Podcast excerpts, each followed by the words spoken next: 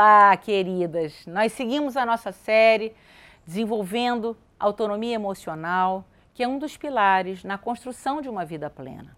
O segundo pilar é, para que nós possamos desenvolver essa autonomia nas nossas emoções é entendermos que eu e você, mulheres, somos geradoras de vida.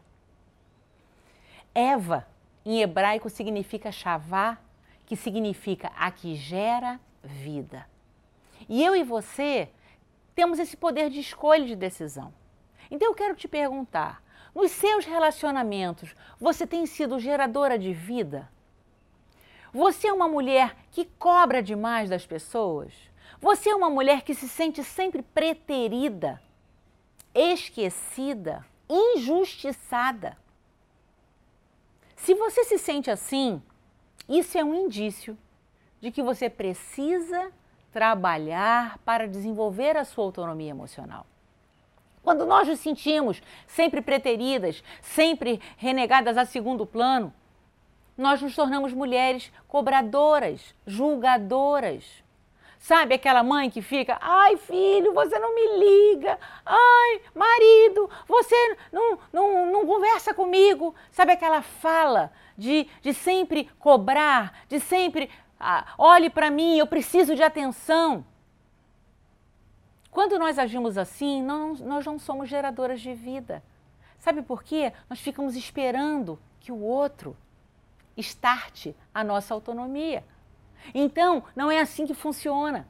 Eu e você fomos criadas por Deus, né, para que fôssemos geradoras de vida. E gerar vida significa levar para o outro, dividir com o outro. Então, o que você quer que façam para você, faça você primeiro. Você quer que, que, o, que o seu cônjuge tenha um olhar especial para você? Tenha você primeiro por ele, não fique esperando a coisa acontecer. Né? Você quer que seus filhos sejam mais carinhosos com você? Seja você com eles.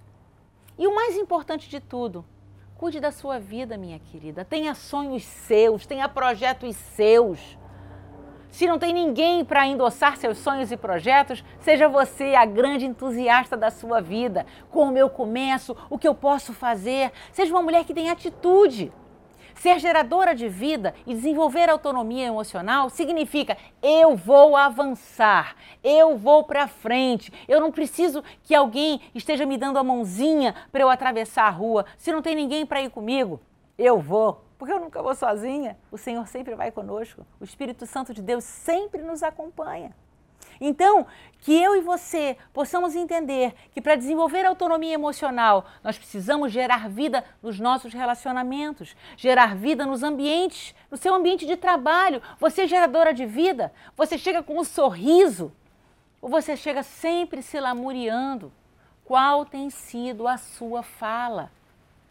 Sabe, queridas, as palavras que saem da nossa boca são como um tapete pelo qual nós vamos caminhar.